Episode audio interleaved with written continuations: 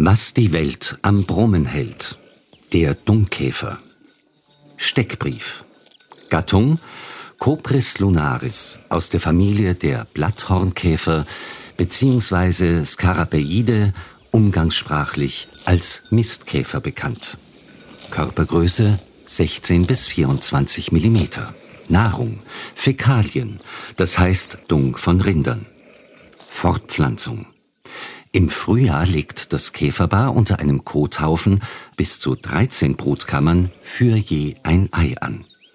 Beide Elterntiere betreiben Brutpflege, füttern die Larven mit Dung von oben und bewachen die Brut, bis die Jungkäfer schlüpfen. Lebenserwartung ein bis zwei Jahre. Lebensraum offene und halboffene Weiden. Gefährdungsgrad durch Antiparasitenmedikamente wie Ivermectin vom Aussterben bedroht. Bedeutung für die Landwirtschaft, Bodenverbesserung, Parasitenkontrolle, Aufarbeitung des Dungs und Bodendurchlüftung. Kulturelle Bedeutung Aufgrund seiner hohen Wichtigkeit für die Fruchtbarkeit von Feldern und Weiden war der Skarabäus im alten Ägypten ein heiliges Tier. Bis heute gibt es Glücksbringer in der Gestalt dieser Käfer. Bei den Dummkäfern war es eher ein Zufall, dass ich darüber gestolpert bin. Ich wollte eigentlich ursprünglich mich mehr mit Bockkäfern auseinandersetzen und war dann bei einem Kollegen von mir, der hat ein kleines Grundstück in Altlenkbach, eine so eine Streuobstwiese, die er mit Schafen beweidet. Und ich habe dort gesucht und irgendwie war halt nicht die richtige Jahreszeit für Bockkäfer oder weiß nicht was. Ich war ein bisschen frustriert und dann habe ich eben so einen Dunghaufen umgedreht und der Dunghaufen war voller Leben. Und dann habe ich mir gedacht, na, schau, da ist aber auch was drinnen. Dann haben wir durchgeschaut, was da ist und dann waren das auf, jeden, auf einmal jede Menge Arten drinnen. Und bei der Beschäftigung mit den Arten bin ich draufgekommen, okay, es gibt in Österreich eigentlich niemand, der sich richtig intensiv mit der Artengruppe beschäftigt. Tobias Schernhammer ist Biologe und Ökologe. Er arbeitet in einem privaten Forschungsinstitut, das Schutzgebietsbetreuung übernimmt und Monitorings von Tier- und Pflanzenarten für Nationalparks und im Auftrag der Bundesländer durchführt. Außerdem beschäftigt er sich mit seinen Kolleginnen und Kollegen mit Naturschutzforschung und verfasst zahlreiche Publikationen. Die Themen reichen von Vegetation bis zu Insektenkunde und vielem anderen aus dem Bereich der Natur. Die Faszination ist die Vielfältigkeit, diese enge Bindung an unsere Nutztiere oder auch ihre hohe Ökosystemdienstleistung, die wir so als selbstverständlich wahrnehmen, die wir eigentlich nicht am Radar haben, aber wenn man dann darüber nachdenkt, gelinde gesagt, das Ladel runterfällt, weil die einfach ein essentieller Teil in unserem ganzen Ökosystem sind und man dabei eigentlich draufkommt, was man eigentlich verloren hat darin, dass man die immer seltener werden oder halt zum Rückgang begriffen sind. Die Rede ist von den Dungkäfern. Das sind bis zu zweieinhalb Zentimeter große, geflügelte Käfer mit gepanzerter Außenhaut. Man bezeichnet sie auch als Skarabeide oder umgangssprachlich ganz einfach als Mistkäfer. Also es gibt Dummkäfer, die Koprophagen, Skarabeiden und Geotropiden. Es sind eigentlich zwei Familien, sind in Österreich circa noch 100 bis 130 Arten. Von diesen 100 bis 130 Arten gehen wir im Moment davon aus, dass rund ein Drittel der Arten ausgestorben sind. Und heute beleuchten möchten wir den Mondhornkäfer. Das ist eine große Art, die früher in Österreich weit verbreitet war in den letzten Jahren zum Glück wieder einige Fundorte man finden konnte von der Art, aber das Verbreitungsgebiet sicherlich um 60, 70 Prozent zurückgegangen ist. Schon vor 4000 Jahren war der Skarabäus den alten Ägyptern heilig. Sie bildeten den gepanzerten und geflügelten Käfer häufig ab, in Form von Amuletten aus Stein oder auch als Skulpturen in Gräbern und Tempeln. Der Pillendreher galt als Symbol der Wiedergeburt, weil aus den Dunkkugeln scheinbar von selbst Leben entstand. Außerdem zeigten die Käfer das Nahen des Nilhochwassers an, indem sie aus der Erde kamen und vom Fluss weg in Richtung der Siedlungen wanderten. Der Mondhornkäfer hat den Namen, weil das Männchen wie ein kleiner Nashorn ausschaut und sein gebogenes Horn nach oben hat. Es ist auch ein relativ großer Käfer, zwei bis drei Zentimeter circa, der eine sehr interessante Ökologie hat. Denn er ist einer der Dummkäfer, der Endokopriden, also der Arten, die unter dem Dunghaufen eigentlich die meiste Zeit leben und hier auch den Dung von oben in Brutkammern nach unten bringen in den Boden. Also das ist super für Bodendurchlüftung und bringen dann damit gleich den ganzen Dunghaufen weg von der Oberseite her. Es reicht nämlich nicht, Dung aus dem Kuhstall auf den Acker zu bringen. Damit ein Düngungseffekt entsteht, braucht es die fleißigen Käfer, die den Dung unter die Erde bringen, in viele kleine Kammern, in denen die Weibchen je ein Ei legen. Dort reifen die Jungen heran und werden von beiden Eltern unermüdlich versorgt. Mit Nahrung, die als Dünger schließlich zurück in die Erde geht. Die Käfer durchlüften durch ihre Grabungen außerdem den Boden, was ihn fruchtbarer macht. Da passt das Pärchen das ganze Leben, also die leben nur ein Jahr, auf auf ihre Jungtiere und versorgen die Jungtiere. Also die stecken sehr, sehr viel Aufwand in das Brutgeschäft, in ihre Nachkommen.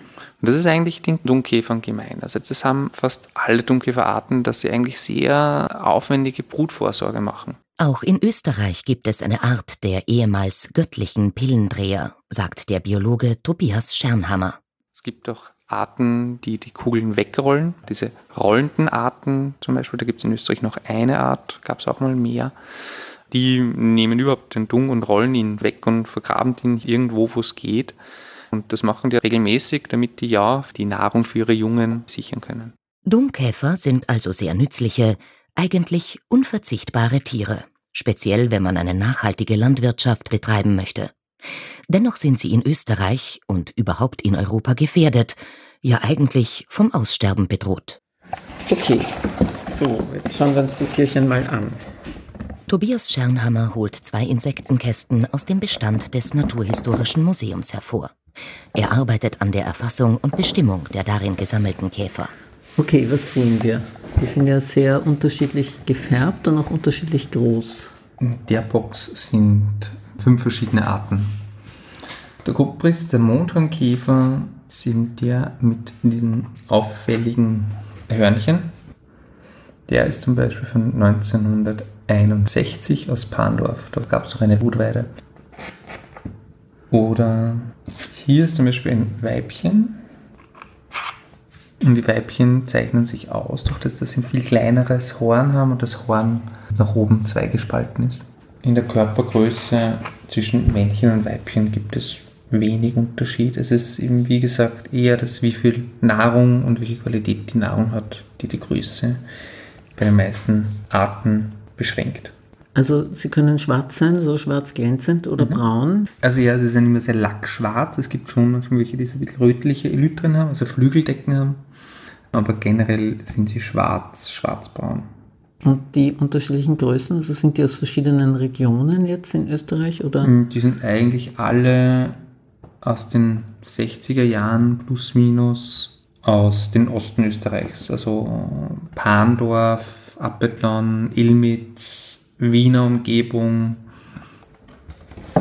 In den 1960er Jahren, als die Käfer in Ostösterreich gesammelt wurden, fand man noch zahlreiche Individuen von verschiedenen Arten auf den Weideflächen Ostösterreichs.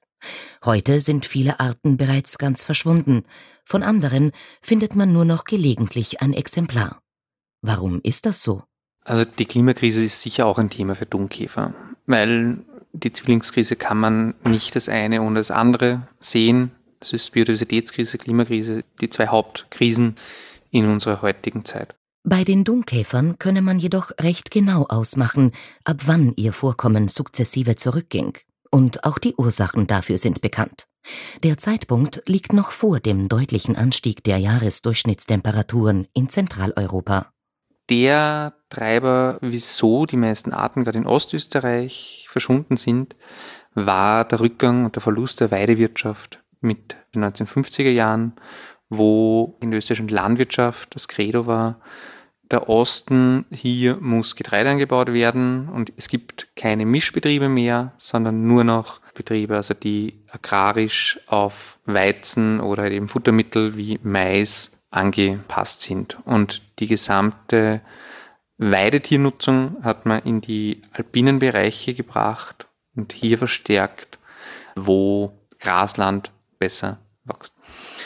Man sieht es auch sehr schön in den Funddaten der Dungkäfer für Ostösterreich, also wirklich für den pannonischen Raum. dass die Dunkäfer von den 70 Arten, die wir in Ostösterreich hatten, heute nur noch 40 vorkommen oder 50 vorkommen, Hausnummer jetzt. Also wir haben hier einen Verlust um ein Drittel der Arten, die wirklich ausgestorben sind. Also die gibt es nicht mehr, die finden wir auch nicht mehr. Die landesweite Umstellung der Landwirtschaft von gemischten Landwirtschaften auf solche, die auf Viehwirtschaft bzw. Ackerbau spezialisiert waren, wirkte sich auf viele Tierarten aus, sagt der Biologe Tobias Schernhammer. Das sieht man auch bei sehr vielen anderen Tierarten.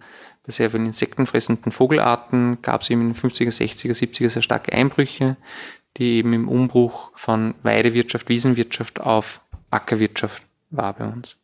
Und eine Intensivierung der Landwirtschaft. Intensive industrielle Landwirtschaft mit Monokulturen und einseitiger Bewirtschaftung des Bodens anstelle von wechselnden Feldfrüchten mit regelmäßigen Brachezeiten führt unweigerlich zu einer Verarmung der Arten auf, unter und am Rand der Felder. Heute weiß man das und versucht, dem zumindest durch Feldrandbepflanzungen entgegenzuwirken. Doch es gibt noch einen weiteren Grund für das Aussterben der Dungkäferarten, berichtet Tobias Schernhammer. Auch dieser Grund sei menschengemacht. Der zweite Faktor, der kam dann in den 80ern zum Tragen, war der Einsatz von Entwurmungsmitteln. Also Entwurmungsmittel sind was Positives. Für uns Wirbeltiere sind sie wunderbar verträglich. Also kann man nehmen, man hat wenig Nebenwirkungen.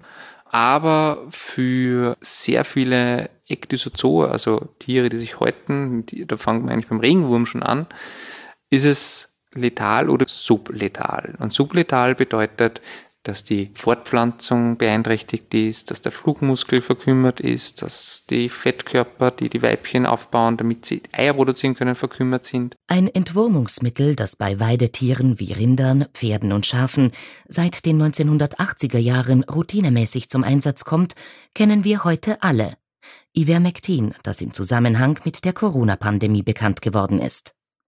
Ivermectin war neben anderen Präparaten maßgeblich an der Ausrottung vieler Dungkäferarten in Österreich beteiligt. Bei manchen Arten wirkt sich sofort aus, da ist es wirklich tödlich. Ein intensiver Einsatz der Entwurmungsmittel oder vor allem ein prophylaktischer Einsatz, bevor die Tiere auf die Weide kommen, hat massive Einbrüche bei den Dungkäfern verursacht. Und hier auch sehr stark nachhaltige Schäden für lange Zeit bei den Dungkäfern auftreten in der Population und dann eben im Zusammenbruch der Population. Es gibt natürlich kleine Arten, die ihre Refugien auch im Reh- und im Hirschkot finden, aber große Arten wie der Mondhornkäfer, wie auch die Pillendreher brauchen unterschiedlichen Dung in entsprechender Dichte über große Flächen.